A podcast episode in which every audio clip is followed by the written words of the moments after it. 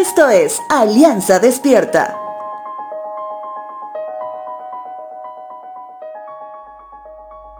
Si hablamos de la palabra enemigo, ¿qué es lo primero que te viene a la mente? Lo primero que las personas suelen decir es, al menos que yo sepa, no tengo enemigos. Pero ¿realmente será así? Hago la pregunta porque inocentemente creemos que hemos llegado hasta esta etapa de nuestra vida pensando cosas que tal vez no son tal como creemos. Eso quiere decir que si hablamos de enemigos, a no ser que tú seas una especie de superhéroe nocturno con capa y que tienes enemigos villanos que públicamente se han declarado tus enemigos, déjame decirte, todos tenemos enemigos que ciertamente confabularán y no precisamente para nuestro bien. Efesios 6:12 dice, porque no luchamos contra gente como nosotros, sino contra espíritus malvados que actúan en el cielo.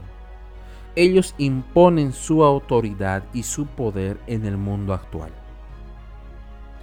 Eso quiere decir que tenemos enemigos en común, que nuestros ojos no los pueden ver.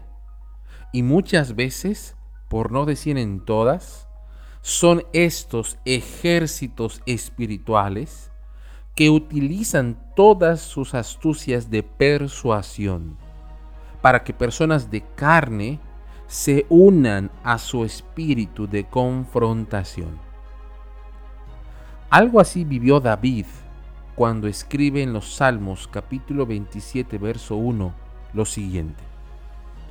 El Señor es mi luz y mi salvación. Entonces, ¿por qué habría de temer? El Señor es mi fortaleza y me protege del peligro. Entonces, ¿por qué habría de temblar? Lo que llena de confianza a David en medio del obrar de todos quienes querían verlo derrotado en su aflicción es Dios. Cuando David le reconoce como su único refugio ante su pedido de ayuda. Es este Dios que jamás le negará entrada a nadie a su fortaleza.